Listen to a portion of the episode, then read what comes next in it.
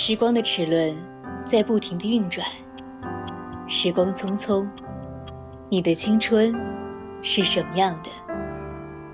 是耳机里循环播放的一首歌，还是和二三好友一起去咖啡馆，听着唱片机里时光的旧音乐？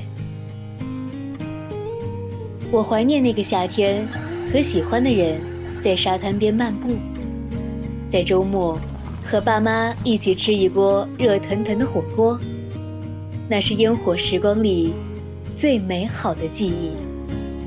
愿我们的青春都向阳而生，永葆热爱。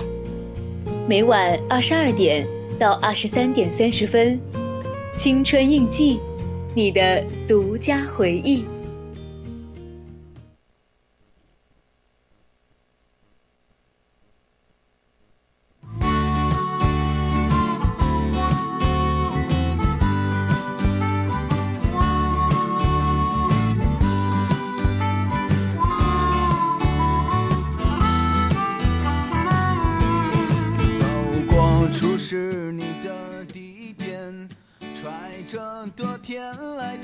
频与您共享，亲爱的听众朋友们，大家晚上好。您正在收听的是 VOC 广播电台，每周天到周五晚二十二点到二十三点三十为您直播的晚间节目《青春印记》。我是今天的主播南初，很开心又和大家在《青春印记》见面。那么在节目开始之前呢？还是和大家介绍一下我们的互动方式，大家可以点击荔枝链接关注我们的节目，或者在荔枝 APP 上搜索 VOC FM 一零零。当然，你也可以在微信搜索 FM 一零零青春调频，关注我们的公众号。四川宜宾的听众朋友们，您还可以在收音机上调频 FM 一零零收听我们的节目。如果你想要与主播拉近距离，一起探讨，那就可以加入我们的 QQ 听友私群二七五幺三幺二九八，参与我们的更多互动哦。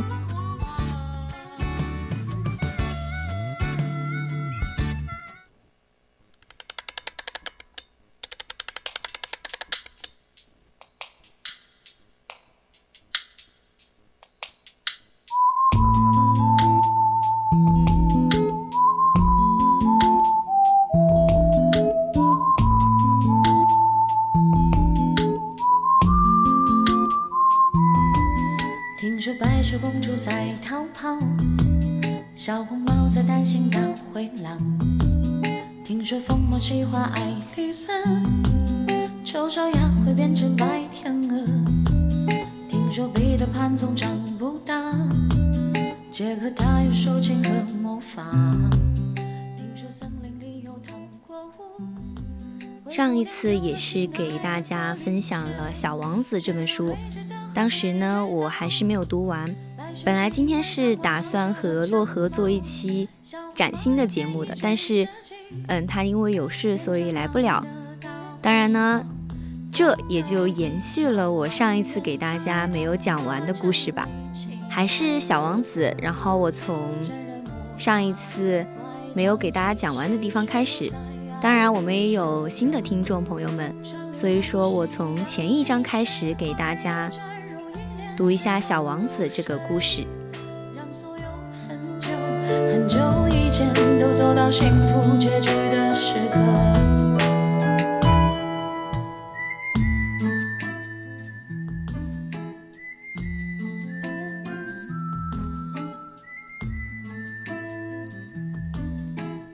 人说话的时候，往往喜欢耍点小聪明，以便使自己看上去风趣些。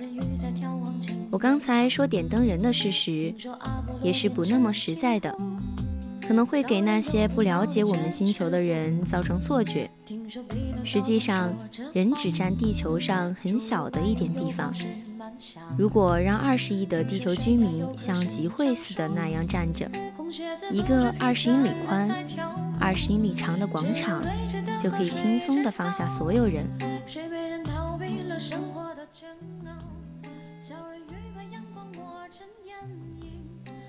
或者说，太平洋中最小的岛就足以放下整个地球的人，但大人们不会相信你的话，他们以为自己像巨大的猴面包树，要占很大地盘。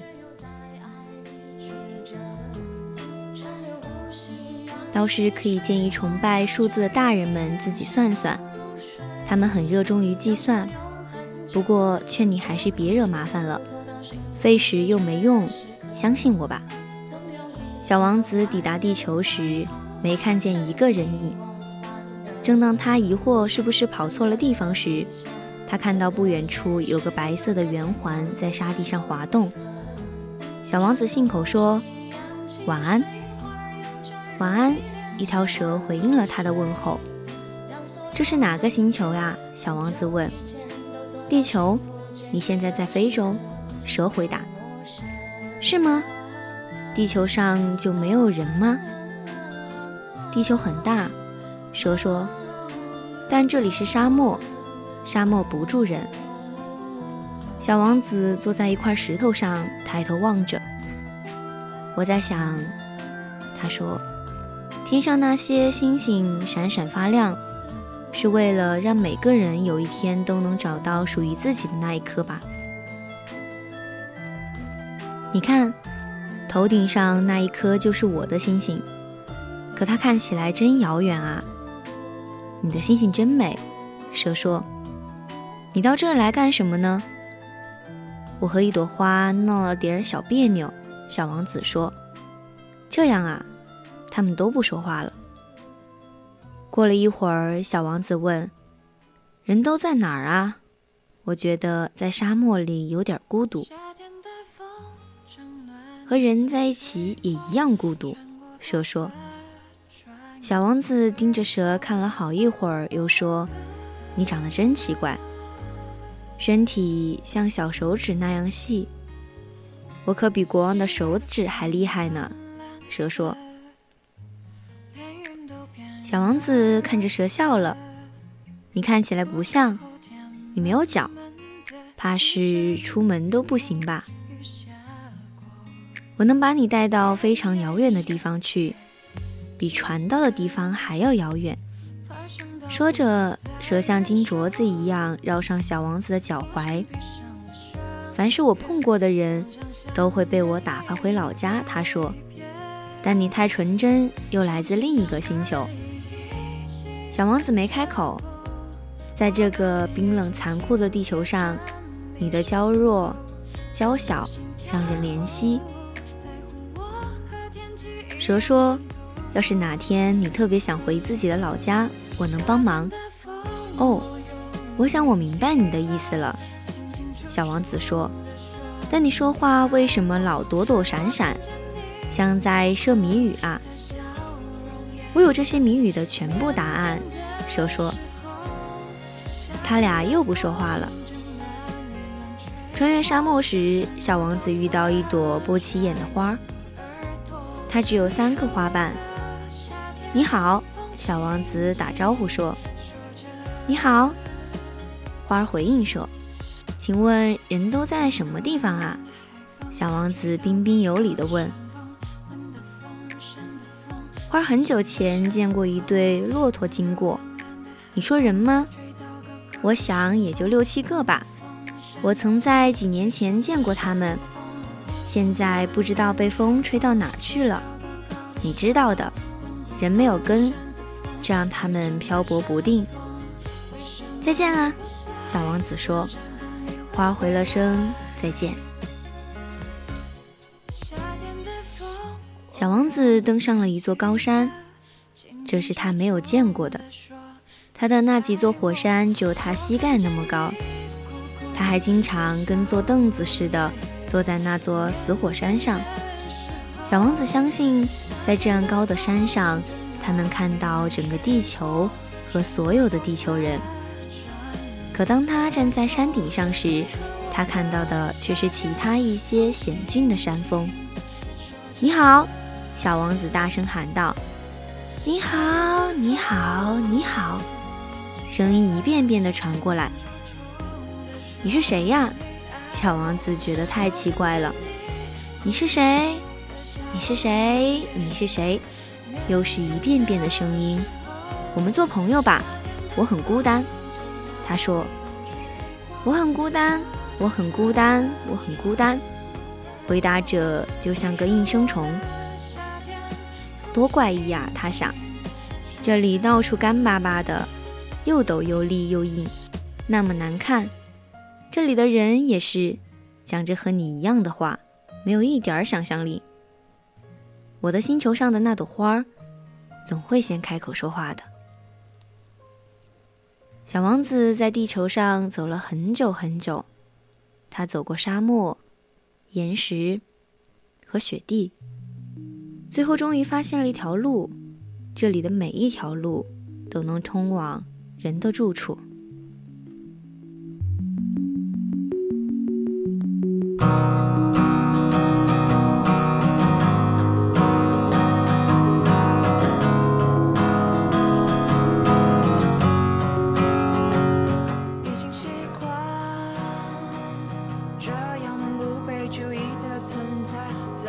你们好，路过一个玫瑰花园时，小王子停下来和玫瑰花打招呼。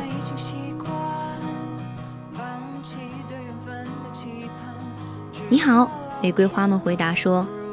小王子看到花园里的这些花，都和他的那朵花一个模样。你们是什么花？小王子很吃惊地问。我们是玫瑰花，花儿们说。啊，小王子说。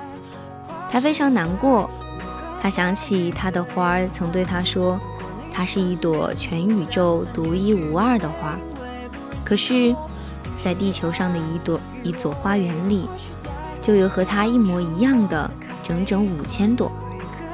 小王子心想：如果他看见这些花儿，一定会感到很羞愧的。他一准会拼命地装咳嗽，要死要活的。就为了摆脱说谎给自己带来的尴尬，我呢，也只能假装不知情的去安抚他、呵护他，不然为了让我心生愧疚，他可能真的会自寻短见的。他一路忧伤的想：我以前总以为自己很富有，我有三座火山，还有一朵世上独一无二的花，但我的三座火山。只有我的膝盖高，里面还包括那座可能永远不会活过来的死火山。我的花儿呢，也只是一朵再平常不过的玫瑰。我哪里是个了不起的王子啊？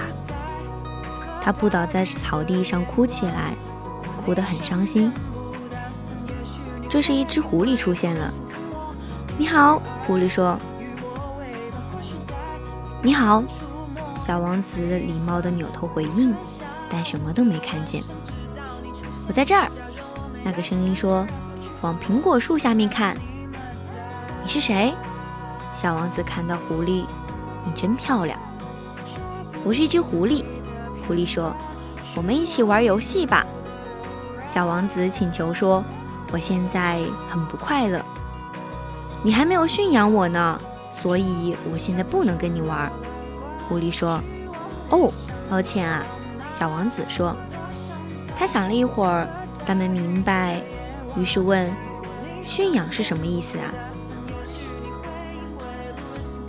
这么说你是异乡人啦？狐狸说：“你来干什么？”我找人。小王子说：“驯养是什么意思？”找人啊！狐狸说：“人讨厌至极。”经常带着枪四处打猎，他们唯一的可爱之处就是养鸡。你在找鸡吗？小王子摇摇头说：“我在找朋友。”驯养到底是什么意思啊？驯养嘛，人们早快把这种事忘光了。狐狸说：“意思就是建立某种稳定关系。”建立稳定关系，是啊。狐狸打比方说，你是一个小男孩，当我们互相不需要的时候，在我眼里，你和其他的男孩没有任何区别。而你看我，也和其他狐狸没有任何不同。但如果你驯养我，我们之间建立了关系，我们就彼此需要了。此时，你就成了我独一无二的男孩，我也是你无可替代的唯一的狐狸了。我有点明白了，小王子说：“曾经有朵花，我想，它早已经把我驯养了。”可是，狐狸说：“地球上各种各样的事儿都有。”哦，它不在地球上。小王子说。狐狸很惊异，别的星球啊？是的。哦，那个星球上也有猎人吗？没有。哦，那太有意思啦！狐狸兴奋起来。那上面有鸡吗？没有。凡事总难完美呀。狐狸叹了口气说。但他很快又回到先前的话题了。我的生活乏味无聊，我偷鸡，人追我。鸡都是那样，人也全是一样的，我都快烦透了。但如果你驯养了我，我会立刻感到生活充满阳光。我会分辨出你与众不同的脚步声，你乐曲一样有节奏的脚步声，不但不会吓得我钻进洞里，反倒会把我召唤到洞外。看到那片麦田了吗？以前我对麦子一点兴趣都没有，因为我不吃面包，它对我没用。但如果你驯养了我，看到麦子橙黄的色泽，我就会想起你金色的头发，那是多美妙的事儿啊！我甚至还会喜欢风拂过麦田时发出的轻柔的声响。狐狸突然不说话了，只是久久地看着小王子。请驯养我吧，狐狸说：“我很乐意。”小王子答道：“可我还要结识新的朋友，有很多事要去了解，我没有多少时间了。任何东西只有被驯养了，才能很好的了解它。”狐狸说。但现在的人们却不愿意再费功夫去了解任何事物了。当他们需要什么时，只想去商店买现成的。可任何的商店都不出售朋友啊。所以人也就没有了朋友。你想结交朋友，就驯养我吧。怎样做才是驯养呢？小王子说：“耐心，需要特别耐心。”狐狸回答道：“你先离我远一点儿。对了，就坐在那边的草地上，我就这样用眼角瞟你。你别说话。”言语总是误解的源头，然后每天靠近我一点。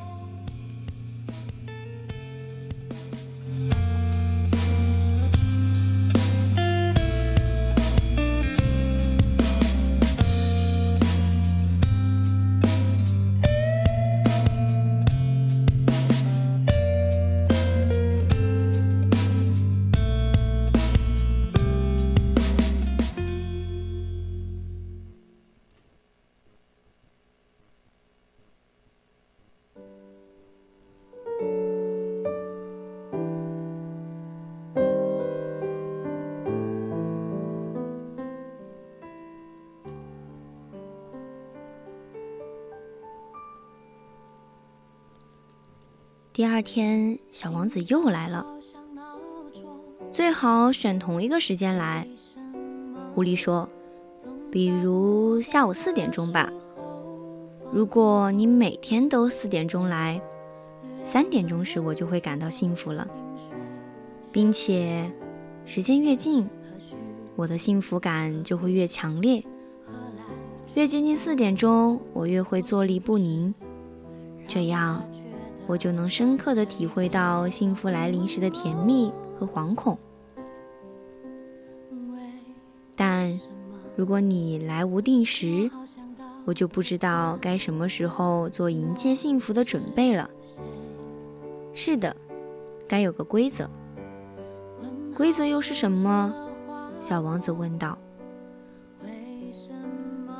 规则呀，也快被人们忘光啦。狐狸说。就是确定一个时刻，让它不同于其他时刻；确定一个日子，让它不同于其他日子；使某一天与其他日子不同，使某一时刻与其他时刻不同。就说猎人吧，他们每个星期四都去村里和姑娘们跳舞。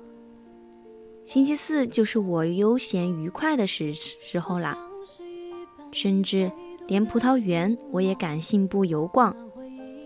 但如果猎人们跳舞的日子没个准，那么星期四就不会与众不同啦，我的快乐假期也就没有了。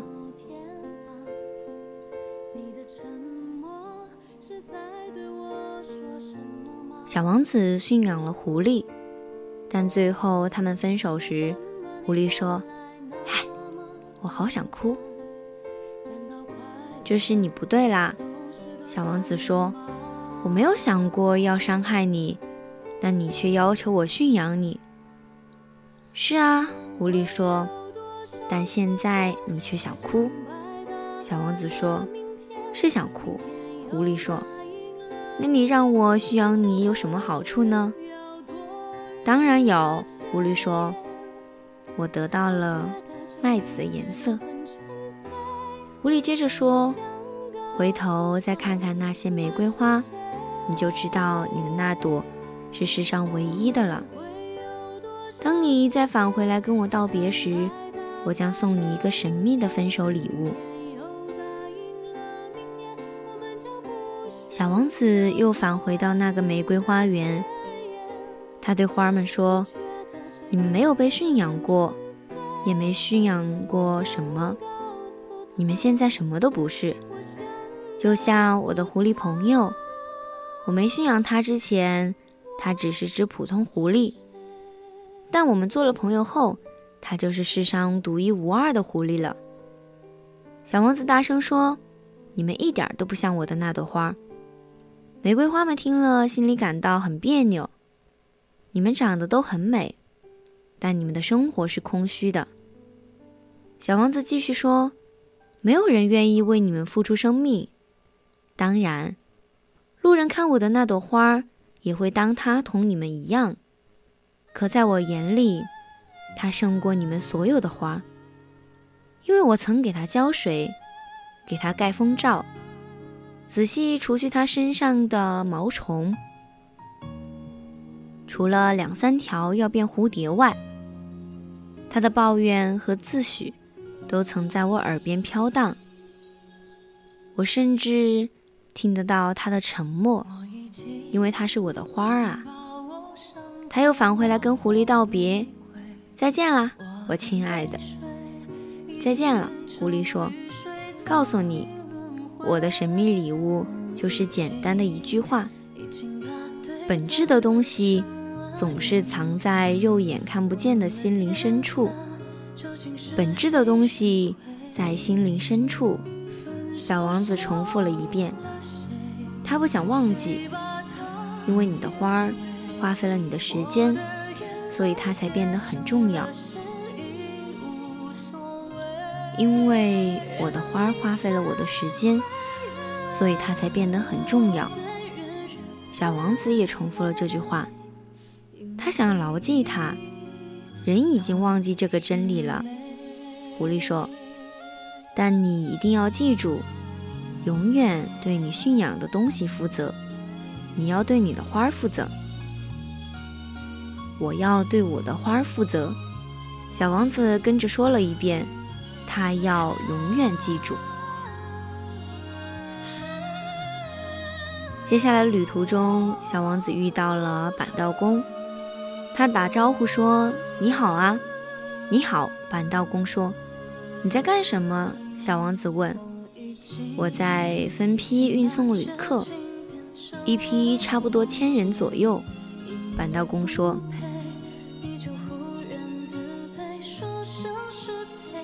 然后让载满旅客的火车出发，他们有的开往右方，有的开往左方。这时，一列火车轰响着疾驰而来，把板道是震得直晃。这样急急忙忙的。小王子说：“他们要找什么啊？没人知道，大概火车司机也不知道要找什么。”板道工说：“相反方向又轰响着驶来一辆快车，他们又回来啦。”小王子问：“就不是刚才那批人？”板道工说：“他们是两列对开的火车。他们为什么要离开？是因为对自己的地方不满意吗？他们总是对自己的地方不满。”板道工说。第三趟列车又轰鸣着驶过，他们这是要去追赶第一批旅客吧？小王子问道。什么都不追，板道工说，他们只是在车厢里睡觉或打哈欠。只有小孩喜欢把鼻子贴在窗户上往外看。哦，只有小孩知道要找什么。小王子说：“他们会在一个布娃娃身上花很多心思，把布娃娃变成他们重要的东西。要是有人夺走它，他们会哭得很伤心。小孩子真幸运啊！”扳道工说。“你好啊！”小王子和一个商贩打招呼。“你好。”商贩正在兜售一种特制的解渴丸。每周只吞一粒就不用喝水了。为什么卖这个啊？小王子说：“节省时间。”商贩说：“专家们测试过了，吃这个每周可以省五十三分钟。时间省下来干什么呀？随便干什么都行。”小王子想：“我更愿意用这五十三分钟自在惬意地走向一口清泉。”小王子讲商贩卖解渴丸的故事时，是我在沙漠遇到飞行故障的第八天。此时我也正好喝完最后一滴饮用水。你的经历很生动，我说。现在飞机没修好，能喝的水也没了。要是能自在走到一口泉眼边，我也会很愉快的。我的狐狸朋友说过，小王子对我说。什么小不点儿呀？这与狐狸无关。为什么？因为我快要渴死啦。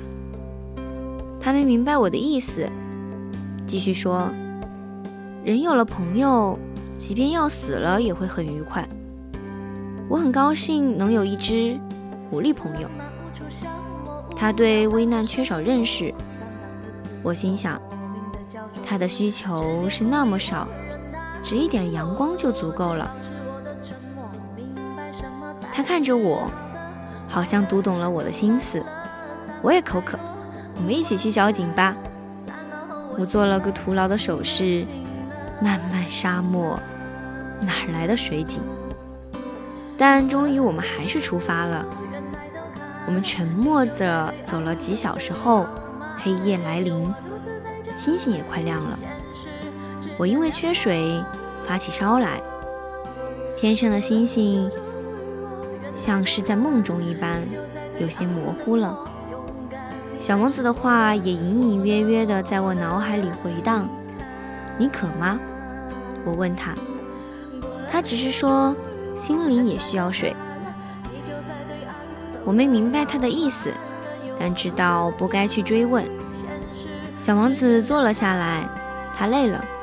我也挨着他坐下，沉默中听他说：“星星都很美，因为上面有一朵看不见的花。”我说：“那是啊。”但我再也说不出什么，只是默默地看着皎洁月光下蜿蜒如画的沙纹。大漠也很美，他又说：“我也这样想，也一直喜欢沙漠。”虽然这样坐在黑夜里，什么也看不见，什么也听不见，可总觉得有一种什么东西在寂静中熠熠闪光。沙漠的美丽，小王子说，是因为它的某个地方藏着一口井。我心头一震，似乎突然明白沙漠里那个熠熠闪光的东西是什么了。我记起小时候住的一座老房子，人们说它的地下埋有宝藏。很多年过去了，谁都没有找到过，或者也根本没有人找吧。但宝藏使这座房子充满诱惑，因为它的深处藏着一个秘密。有道理啊！我对小王子说：“不管它是房子、星星还是沙漠，使它们变美的东西，都是眼睛看不见的。”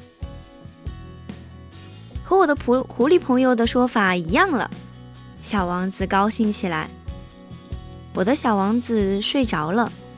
当我再次上路时，我小心翼翼地把他抱在怀里，好像他是全世界最珍贵易碎的宝物。清冷的月光下，他的脸色苍白，眼睛紧闭，一缕缕金发在风中飘动。我看着这个小人儿，心想，这只是一个躯壳。它最美丽的地方，我的眼睛是看不到的。他微笑的嘴唇在睡梦里露出一丝微笑，想着他对一朵花儿的忠诚，我很感动。即便是在他酣睡时，那玫瑰花的形象在他的心里，在他的梦里，也像灯盏的焰火一样闪闪发光。想到这儿。我似乎把他抱得更紧了，似乎他就是微弱的灯光，一阵风就可以把它吹灭。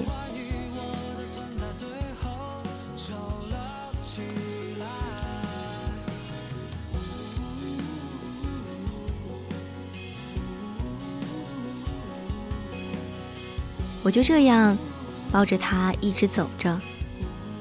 天色泛亮时，我找到了一口水井。那些挤快车的人，到底要找什么啊？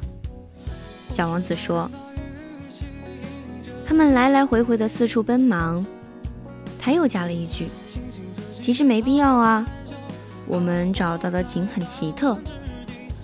它不同于撒哈拉沙漠的其他水井，不是挖沙坑冒出来的那种水，却更像乡村里的那种水井。”可这里压根儿没什么乡村，我难道是在做梦？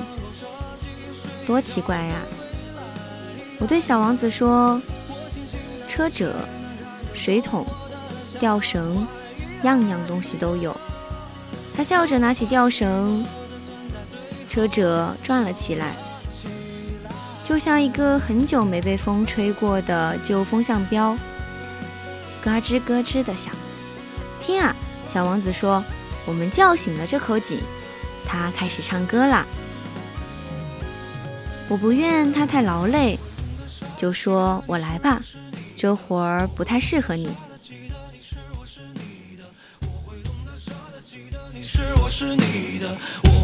傻的记得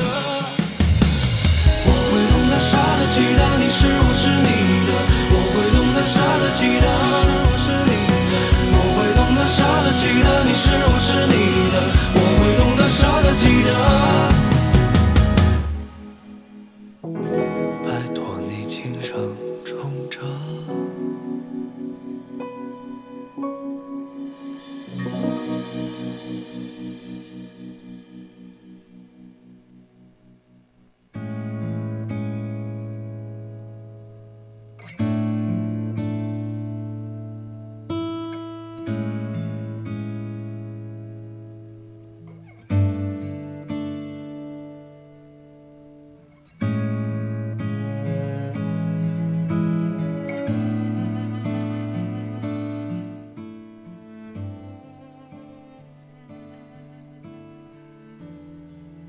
我小心地提出水桶，把它稳当地放在井栏上。露露的歌声还在耳边回荡，太阳也跳动在了晃动的水面上。我渴望的就是这样的水。小王子说：“让我喝一口。我明白他要找的东西是什么了。小王子闭着眼，像感受节日一般快活地喝着我举到他嘴边的水。这水已超越了任何一种饮品，它是星空下长夜跋涉，在露露的歌声和我双臂的努力里诞生。它是一份能为心灵带来愉悦的礼物，就像我小时候。圣诞礼物的光芒总是来自圣诞树的灯光，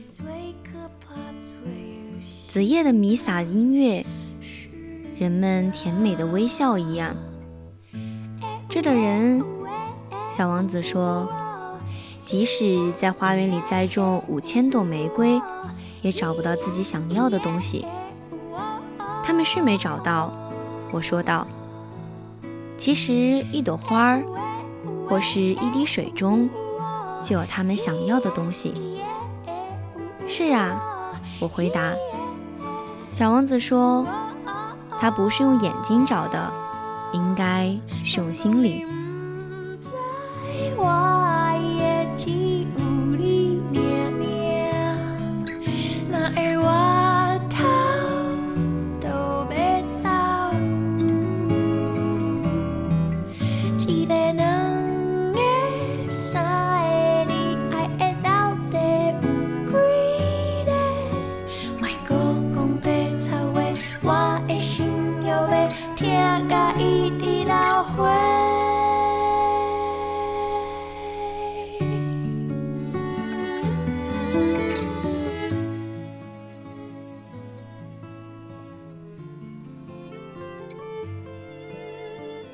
喝了水，觉得整个身体都通畅起来。天亮了，朝阳把沙漠染成了令人愉悦的蜜色。可是不知为什么，我心里却很难过。小王子坐回到我身旁，他轻柔地对我说：“你要兑现你的承诺啊，承诺。”就是给我的小羊画嘴套，我要对我的花负责呀。我拿出口袋里的画稿，小王子看了一眼，笑道：“你画的猴面包树真像颗大白菜。”哦，亏我还以为我的猴面包树得意了一阵呢。我的狐狸朋友，它的耳朵，你画的有些像犄角了。他又笑了。你这样说对我来说可不公平，我叫道。除了透明和不透明的蟒蛇外，我可没画过别的画呀。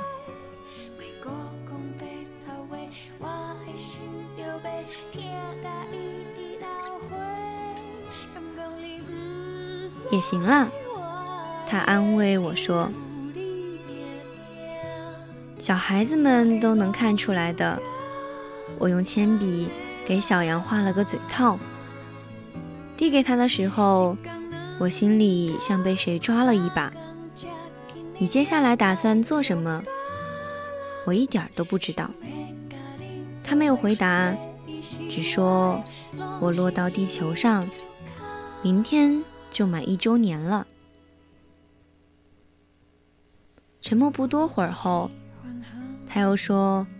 我落到地球上的地方，就在这附近。说着，他的脸红了。不知怎么，我又一次感到了莫大的悲痛。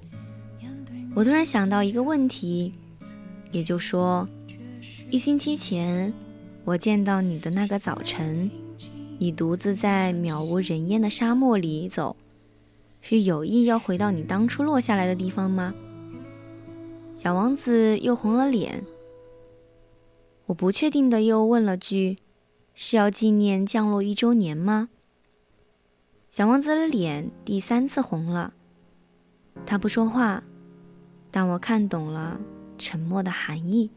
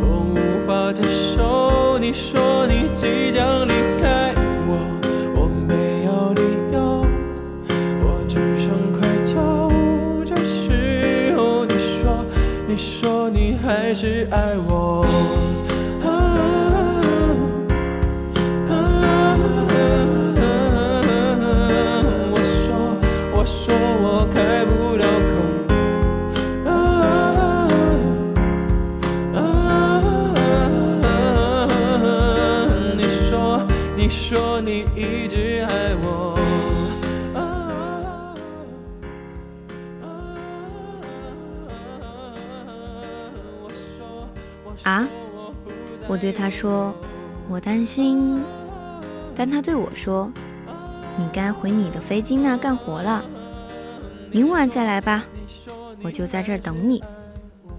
但我仍不放心，我想起那只想哭的狐狸，一旦被驯养了，难免会掉眼泪。井边立着一截残损的老墙。第二天晚上，我干完活再来时，小王子就垂着两脚坐在那堵墙上。我听见他在说话：“你记错了啊！”小王子说：“不是这儿。”肯定有我听不见的另一个声音在和他说话，因为他又接口说：“日子没错，但地点不对啊。”我疑惑地继续朝老墙走，却还是一无所见。停了好一会儿，小王子的声音又在说：“你那毒液真管用吧？不会让我觉得很疼吧？”我心头一紧，加快了脚步，仍然不知道发生了什么事。你先走吧，我现在要跳下来。小王子说。我的目光滑到墙角，顿时吓了一跳。一条黄色的毒蛇盘在那儿，竖起的身子箭一般直对着小王子。这是一条半分钟就能夺去人生命的毒蛇。我飞快地边掏手枪边奔跑过去。蛇听到我的脚步声，像突然断流的喷泉，呲溜一下滑进沙里，然后。游走在石缝间，发出金属般嘶嘶的声响。我跑到墙边，刚好接住了跳下来的小王子。我把他抱在怀里，他的脸像雪一样苍白。怎么回事儿？我问。你怎么和一条毒蛇说话？我解开他脖子上那条从未解开的金色长围巾。用水淋湿了他的太阳穴，然后喂了他一点水。我做这些时什么都不敢说。他双手搂着我的脖子，神色肃穆地看着我。我感觉他的心脏像中弹将亡的小鸟一样狂跳。他看着我说：“我真高兴你修好了你的飞机，很快你就能回家了。”我很惊讶。他怎么知道的？的确，在我几乎想要放弃时，我意外地修好了飞机。他没有解答我的疑问，只是说我很快也要回家了。他有点忧郁地说：“我回去的路太远，太难。”我意识到要有不平常的事情发生了。就把他紧紧地搂在怀里。但我却无能为力。我感觉他正往一个深渊里下坠，一直的坠。他神色肃然，目光似乎已经落在某个很远的地方。我带着你画的小羊、箱子和羊的嘴套，他的微笑里充满了忧伤。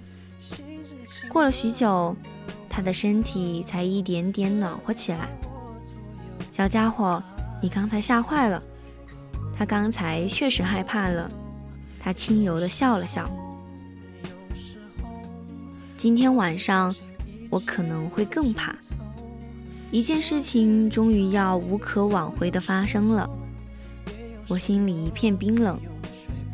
一想到今后再也听不到小王子的笑声，我就悲从中来。他的笑声对我来说就像那沙漠里的甘泉。可是小家伙，我想听你的笑。他还是这样说。今晚是我来到地球的一周年纪念日。我的那颗星星，正好在我降落地点的上空。小家伙，那些蛇呀、约会啊、星星的故事啊，都只是一场噩梦吧？小王子不回答，只说：“真正重要的东西，眼睛没法看到。对，花儿也是。如果你爱的花。”长在一颗星星上，那么晚上你看天空时会很愉快，觉得所有的星星上都有你的花儿。对呀，水也是那样。你给我喝的井水很甜，是因为那露露和绳子，它们咯吱咯吱，像在唱歌，记得吧？记得。以后你到了晚上。或者会抬头看看星星，我的星星就在它们中。不过我现在给你指不出来，它实在太小了。这样也好，因为有我，你就会喜欢看所有的星星了。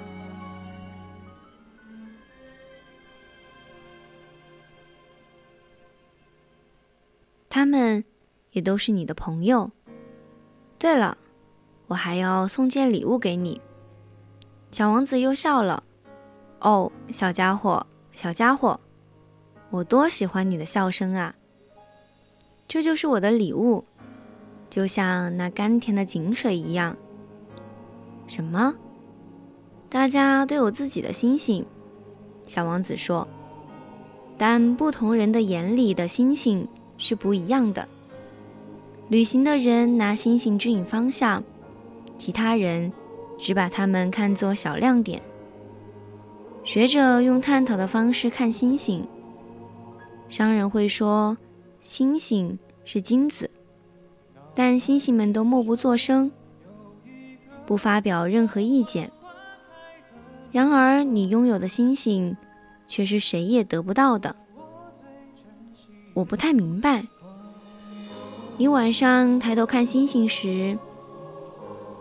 由于我就住在他们中的一颗上，当我对你笑时，你会觉得满天的星星都在对你笑，也只有你能看到星星在笑。小王子又笑了。当你的悲伤得到抚慰后，人总得学会自我安慰。你会因为认识我而高兴，你会当我是永远的朋友。和我一起笑。当你想散散心时，你打开窗户，望着天上笑。你的朋友们会感到奇怪。如果你说星星们让我笑的，他们一定会觉得你疯了。哦，好像我在捉弄你似的。说到这儿，他又笑了，就好像我给你的星星。给你的不是星星，而是一串串会笑的小铃铛。他笑了会儿，随即严肃地说：“今晚你别来，你知道，我不会离开你的。我的神情可能会很难看，像死去的样子，所以你不要来，我是不会离开你的。他不安起来，我是怕那条蛇别把你咬了，蛇很毒，它随时会咬人，我绝不离开你。这时他好像想起了什么，人也像放宽了心似的。对了，蛇咬的第二口就不含有毒液了。这个晚上，我不知道他什么时候起身的。他走的一声不响。我后来追上他时，他还在不停地走着，只是回头对我说：“哦，你来了。”我握着他的手时，他还在担心：“你不该来，我的样子会很难看，你会很难过的。”但你知道，这不是真的。我沉默着，我回家的路太远了。你也知道，我这身体太重，没法带走。我还是沉默，没什么的，就像是树脱了一层旧皮一样，不用为它伤心的。我还是什么都说不出。他也有点泄气了，但还是鼓起了勇气说。我以后也会望着星星，每颗星都会变成一口带皱露露的水井，每颗星都会倒水给我喝，那该多美好啊！想起你，我会感到很温暖的。我仍然无法开口，多有趣啊！你会有五亿个铃铛，我会有五亿口水井。他没法说下去了。他哭了，就到这儿吧，剩下的让我一个人往前走吧。但他又坐下来了，他害怕地说。过了会儿，他又说：“我要对我的花负责，它是那么娇小、柔弱。你知道，这世上保护它的只有它的四根刺。”我站不住了。一下子坐到了地上。他说：“好，我的话全说完了。”他犹豫了片刻，然后站起来，向前进了一步。我却丝毫的动弹不得。刹那，一道黄光从他的角落旁掠过，他不动了，没有一声叫喊。它像一棵树一样，直直倒下，没有一点声息，因为遍地都是黄沙。六年过去了，到现在为止，我没对任何人谈过这件事。朋友们为我的重生庆贺，但我却心怀悲伤。我说，大概是累了吧。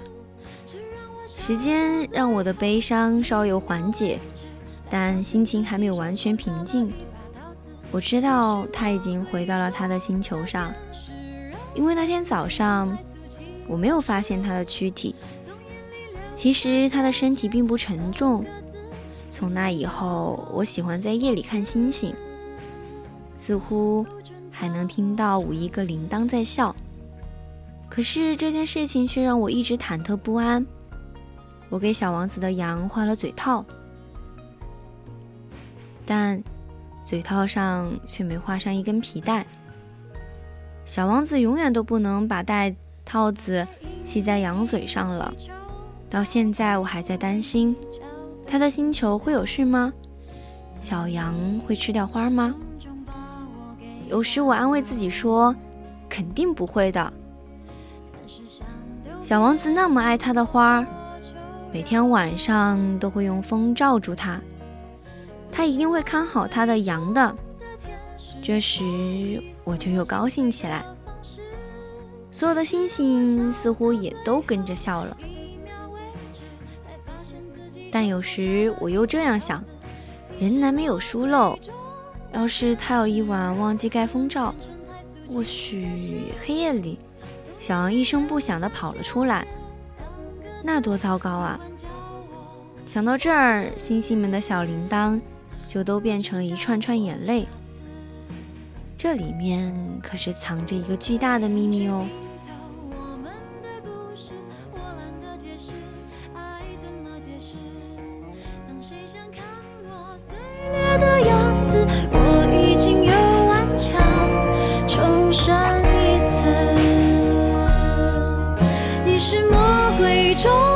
天使，所以送我心碎的方式，是让我笑到最后一秒为止，才发现自己胸口插了一把刀子。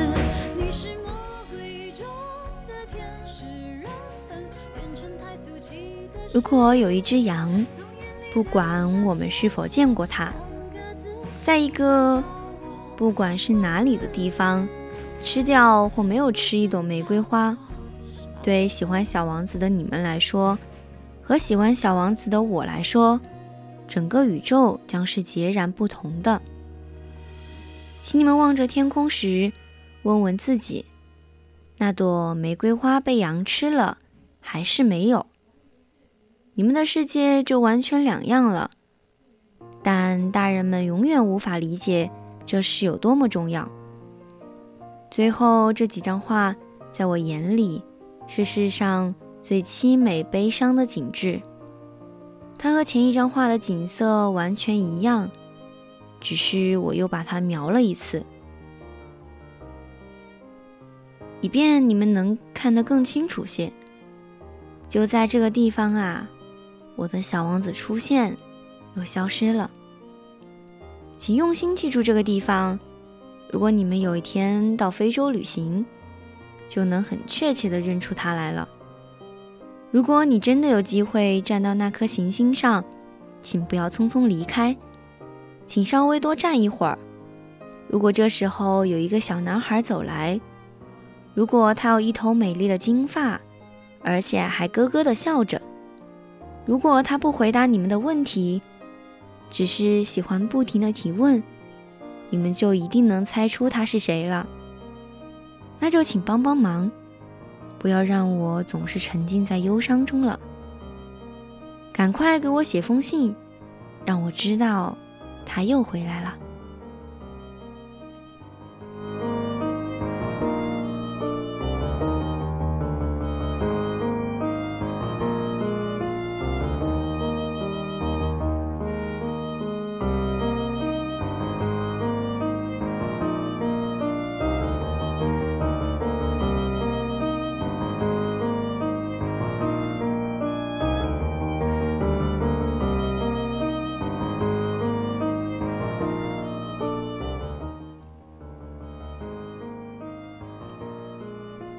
小王子的故事到这里就结束了。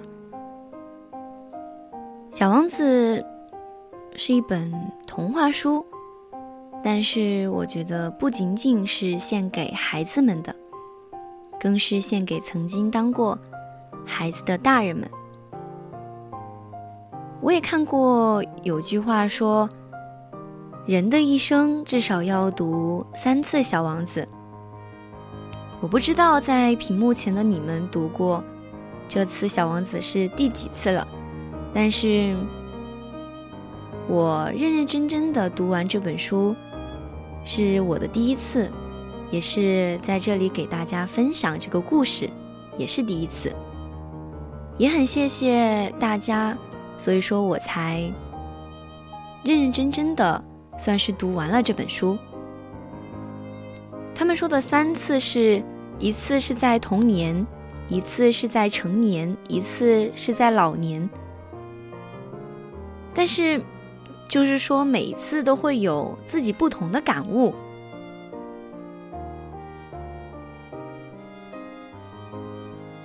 当我第一次认认真真读完《小王子》这本书的时候，我觉得它让我学会了。如何去爱吧？像小王子，他是爱者，但是他一开始不懂得爱是一种责任。年轻的他不懂得怎样去爱他的玫瑰，等到他一切都明白的时候，他却已经离开了自己的星球。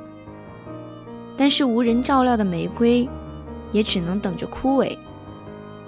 但是作为被爱的玫瑰，也不懂得爱的表达。来感受到爱的同时，我觉得我们应该学会表达爱和交换爱，才能换来很长久的爱。在爱与被爱当中。我们都是幸福的，也是需要用心去经营的。我还记得狐狸给小王子说的那句话，他说：“如果你驯服了我，我们就会彼此需要。”当然，在最后小王子离开狐狸的星球的时候，他掉了眼泪。我们与别人互相制造了一些相遇，得到了一些羁绊，然后我们就要承受掉眼泪的风险。我也看到，嗯，这个双木他说他是高中、大学和初入社会读了三次，说他等到奔三了再读一次。那我希望你到奔三的时候，嗯。读了《小王子》之后，可能会有更多很新的感悟。因为我觉得，我现在到了大学读这本书的时候，因为我是第一次嘛，我自己就是刚刚也很大的感触。就像我印象最深的就是我刚刚给大家分享的小狐狸的那句话，像是我以前在，不管是我们人生当中遇到的。情人也好啊，朋友啊，家人也好，我们来到这里，来到这个世上，与总会与别人产生羁绊，产生相遇。我就觉得，嗯，很让我，就是离别，总是会让我觉得很难过。哦，麦琪的礼物，那等会儿我来给大家读一下吧。可以的，这个文章。我好像也，好像是以前好像听过，应该是学过的吧。我等会儿来给大家读一下。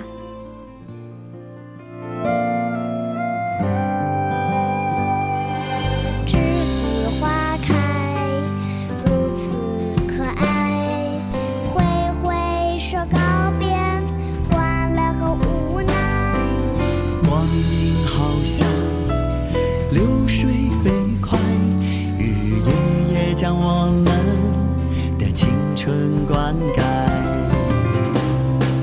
栀子花开呀开栀子花开呀开像晶莹的浪花盛开在我的心海。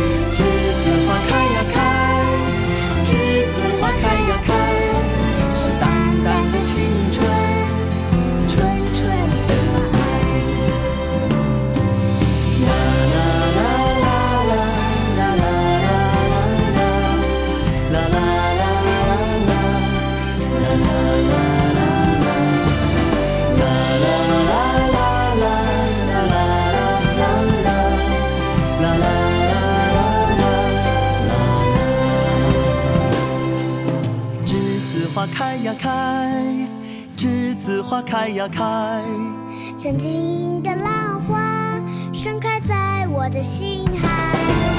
栀子花开呀开，栀子花开呀开，是淡淡的青春，纯纯的爱。栀子花开呀开，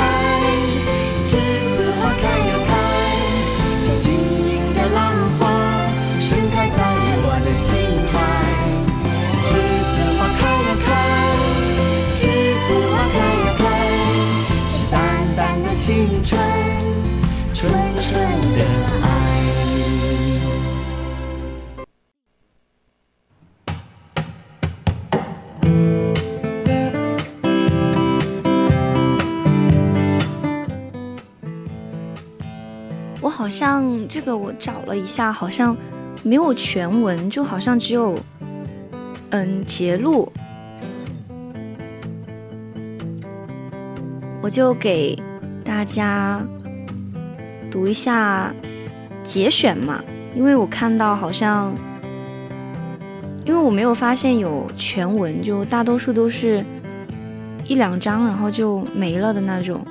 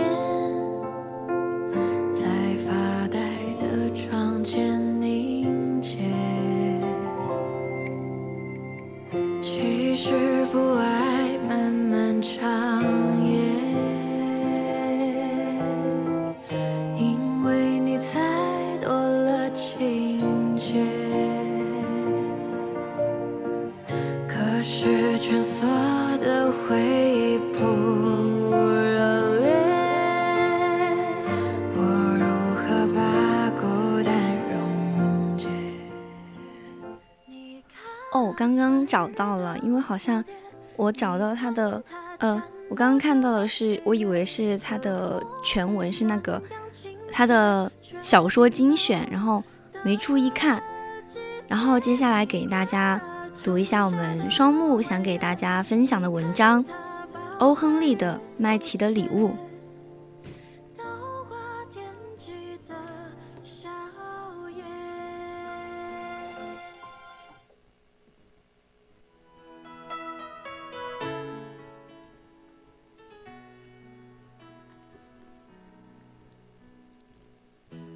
一块八毛七分钱，全在这了。其中六毛钱还是铜子儿凑起来的。这些铜子儿是每次一个、两个向杂货铺、菜贩和肉店老板那儿死乞白赖的硬抠下来的。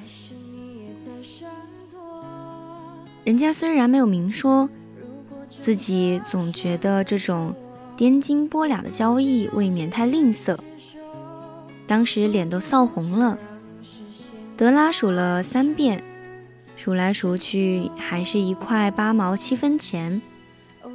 而第二天就是圣诞节了，除了倒在那张破旧的小榻上嚎哭之外，显然没有别的办法。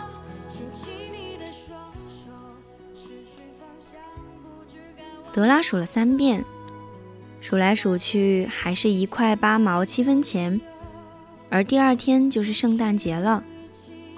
除了倒在那张破旧的小榻上嚎哭之外，显然没有别的办法。德拉就那样做了。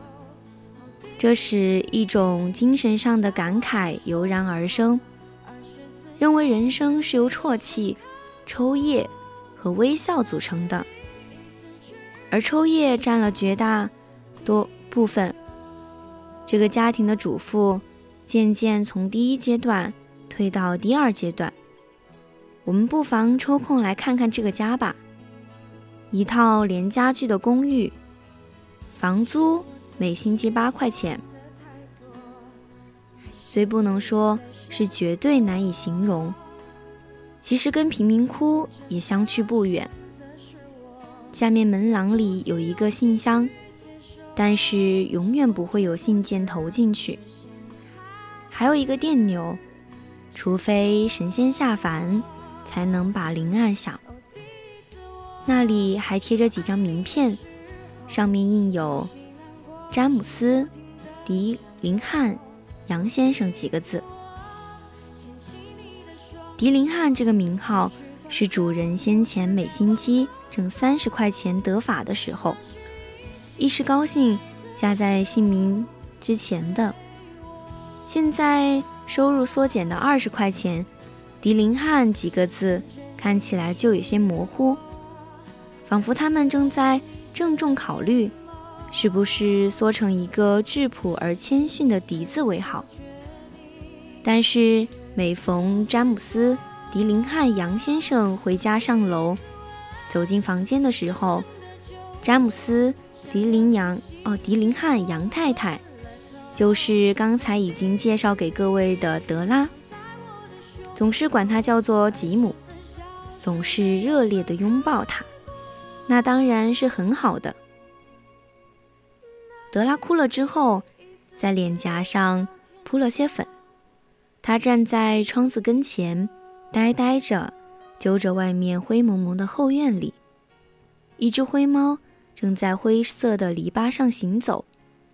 明天就是圣诞节了，他只有一块八毛七分钱来给吉姆买一份礼物。好几个月来，他省吃俭用，能攒起来的都攒了，可结果只有这一点儿。一星期二十块钱的收入是不经用的，支出总比他预算的要多，总是这样的。只有一块八毛七分钱来给吉姆买礼物。他的吉姆为了买一件好东西给他，德拉自得其乐地筹划了好些日子，要买一件精致、稀奇而真有价值的东西，够得上为吉姆所有的东西固然很少，可总得有些相称才成啊。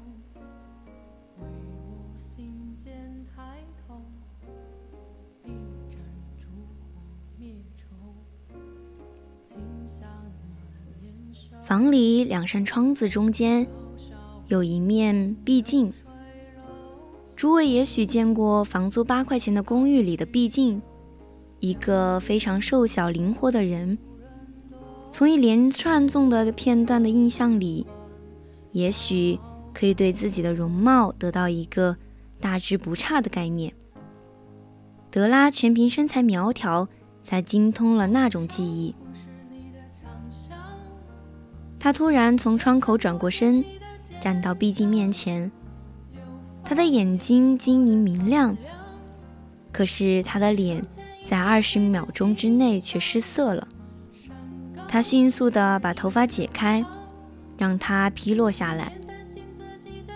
且说詹姆斯·迪林汉杨夫妇有两样东西特别引为自豪，一样是吉姆三代祖传的金表。另一样是德拉的头发。如果十八女王住在天井对面的公寓里，德拉总有一天会把她的头发悬在窗外去晾干，使那位女王的珠宝和礼物相形见绌。如果所罗门王当了看门汉，把他所有的财富都堆在地下室里，吉姆每次经过那时，准会掏出他的金表，好好看看，好让所罗门嫉妒的吹胡子瞪眼睛。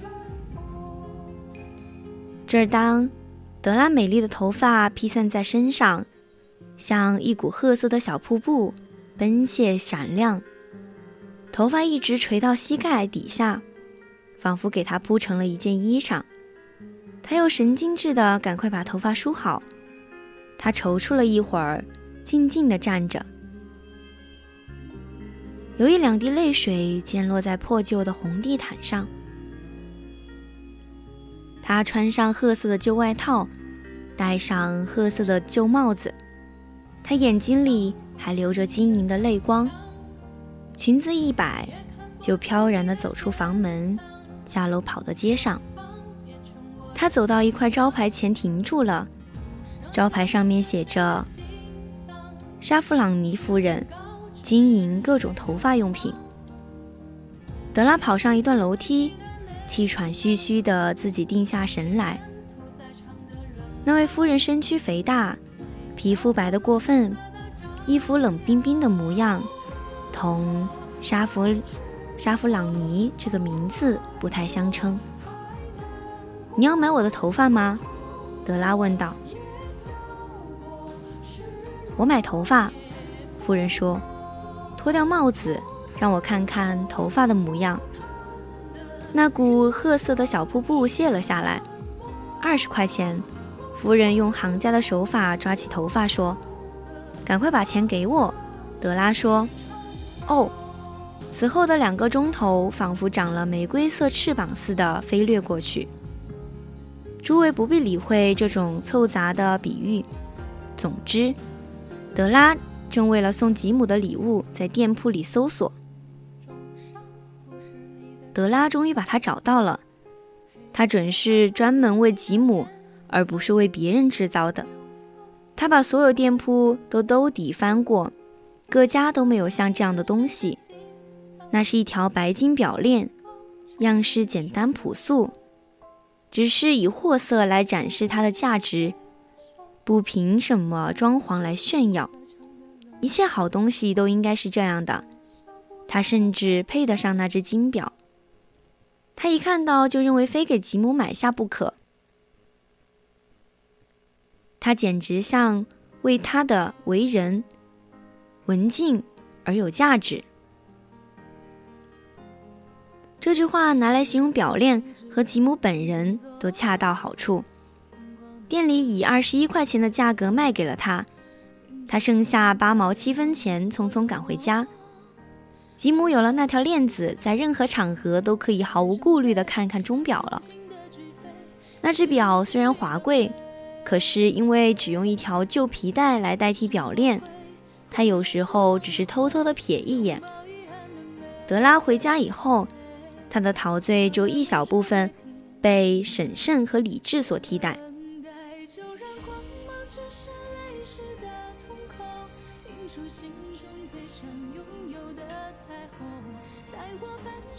他拿出卷发铁钳，点着煤气。着手补救由于爱情加上慷慨而造成的灾害，那始终是一件艰巨的工作。亲爱的朋友们，简直是了不起的工作。不出四十分钟，他头上布满了紧贴着的小发簪，变得活像一个逃课的学生。他对着镜子小心而苛刻地照了又照。如果吉姆看了一眼，不把我宰掉才怪呢。他自言自语地说：“他会说我像是康奈岛游乐场里的卖唱姑娘。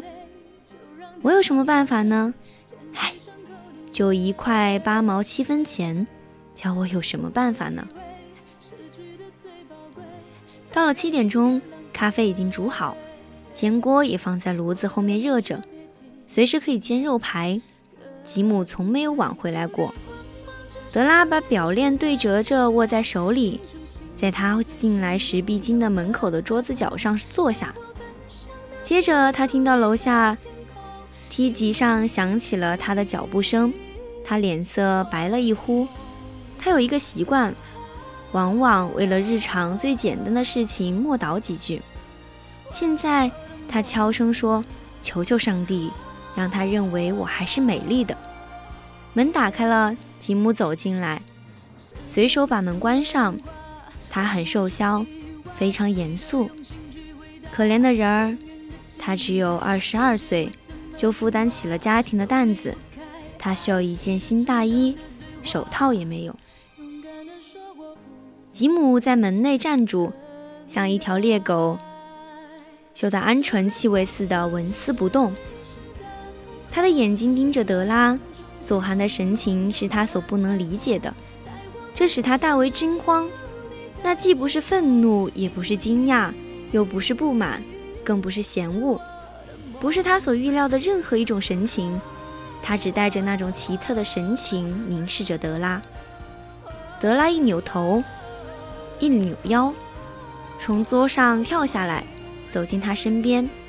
吉姆，亲爱的，他喊道：“别那样盯着我，我把头发剪掉卖了，因为。”不送你一件礼物，我会过不了圣诞节。头发会再长出来的，你不会在意吧？是不是？我非这么做不可。我的头发长得太快极了。说句恭贺圣诞吧，吉姆，让我们快快乐乐的。我给你买了一件多么好、多么美丽的好东西，你怎么也猜不到的。你把头发剪掉了吗？吉姆吃力地问道，仿佛他绞尽脑汁之后，还没有把这个显而易见的事实弄明白似的。非但剪了，而且卖了。德拉说：“不管怎么样，你还是同样的喜欢我嘛。虽然没有了头发，我还是我，可不是吗？”吉姆好奇地向房里四处张望。你说你的头发没有了吗？他带着近乎白痴般的神情问道。你不用找啦，德拉说。我告诉你，已经卖了，卖了，没有啦。今天是圣诞前夜，亲爱的，好好的对待我。我剪掉头发为的是你呀。我头发也许数得清。他突然温非常温柔的接下去说，但我对你的情爱谁也数不清。我把肉排煎上好吗，吉姆？吉姆好像从恍惚中突然醒过来，他把德拉搂在怀里。我们不要冒昧，先花十秒钟功夫瞧瞧另一方面无关紧要的东西吧。每星期八块钱的房租，或是每年一一百万的房租，那有什么区别呢？一位数学家或是一位俏皮的人可能会给你不正确的答复。麦琪带来了宝贵的礼物，但其中没有那件东西。吉姆从大衣口袋里掏出一包东西，把它扔在桌上。别对我有什么误会，德拉，他说。不管是剪发、修脸，还是洗头，我对我姑娘的爱情是绝不会减低的。但是，只需要打开那包东西，你就会明白，你刚才为什么使我愣住了。白皙的手指敏捷地撕开了绳索和包包皮纸，接着是一声狂喜的呼喊，紧接着，哎呀！突然转变成女神经系、女性神经质的眼泪和嚎哭，立刻需要公寓的主人用尽办法安慰她，因为摆在眼前的是那套插在头发上的梳子，全套的发梳，两鬓用的。后面用的应有尽有，那原是在百老汇路上的一个橱窗里为德拉渴望了好久的东西——纯玳瑁做的，边上镶着珠宝的美丽的发梳，来配那已经失失去的美发，颜色真是再合适没有了。他知道那套发梳是很贵重的，心向神往了好久，但从来没有存过占有它的希望。现在这居然为他所有了，可是那佩戴那些渴望已久的装饰品的头发却没有了。但他还是把那套发梳搂在怀里不放。过了好久，他才能抬起迷蒙的泪眼，含笑对吉姆说：“我的头发长得很快，吉姆。”接着，德拉像一只给火烫着的小猫似的跳了起来，叫道。吉姆还没有见到她美丽的礼物呢，他热切地伸出摊开的手掌递给她。那无知觉的贵金属仿佛闪闪反映着他那快活和热诚的心情。漂亮吗，吉姆？我走遍全市才找到的。现在你每天要把表看上百来遍了。把你的表给我，我要看看它配在表上的样子。吉姆并没有照着他的话去做，却倒在榻上，双手枕着笑，枕着头笑了起来。得啦，他说：“我们把圣诞节礼物搁在一边，暂且保存起来。它们实在太好啦，现在用了未免可惜。我是卖掉了金表，换了钱去买你的发梳的。现在，请你煎肉排吧。”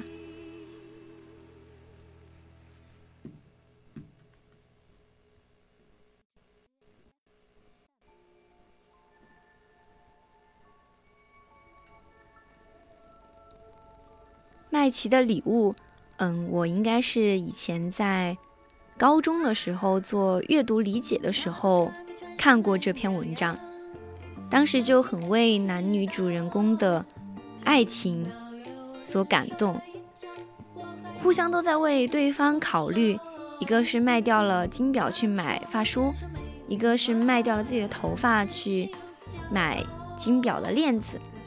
互相都在为对方考虑的感情，真的，当时给我在阅读上产生一些兴趣。嗯，没错，是含泪的微笑。嗯，刚刚答应给双木唱一首歌曲，然后那我们现在就唱一下那个走马吧。唱几句，然后我们就结束我们今天的节目啦。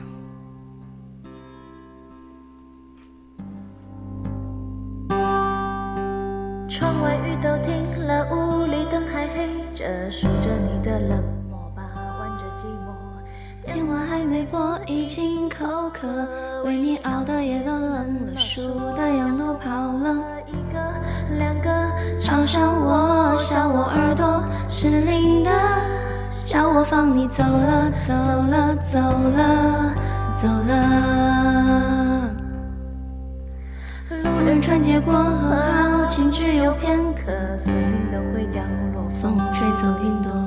你留给我的迷离扑朔，岁月风干我的执着，我还是把回忆紧握，太多都散落，散落太多。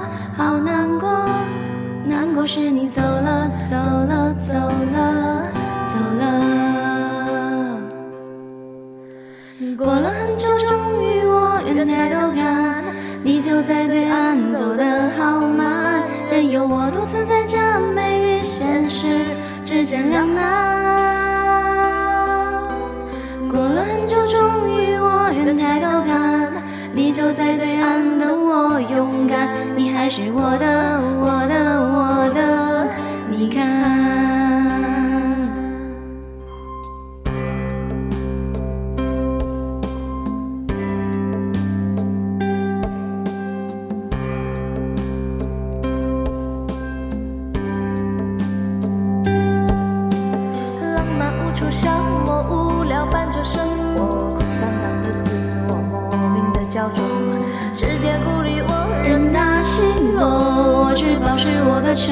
明白什么才是好的，坏的都散了，散了太多无关的，散了后我醒了，醒了，醒了，醒了。过了很久。好的，希望下一次还有机会你来听我做节目。那么现在已经是北京时间的二十三点二十八分了，今天的青春印记就要和大家说再见了。很开心今天能在直播间看见这么多朋友听我讲这些故事，也希望大家喜欢这两个故事。那么感谢你的收听，我是南初，大家晚安啦。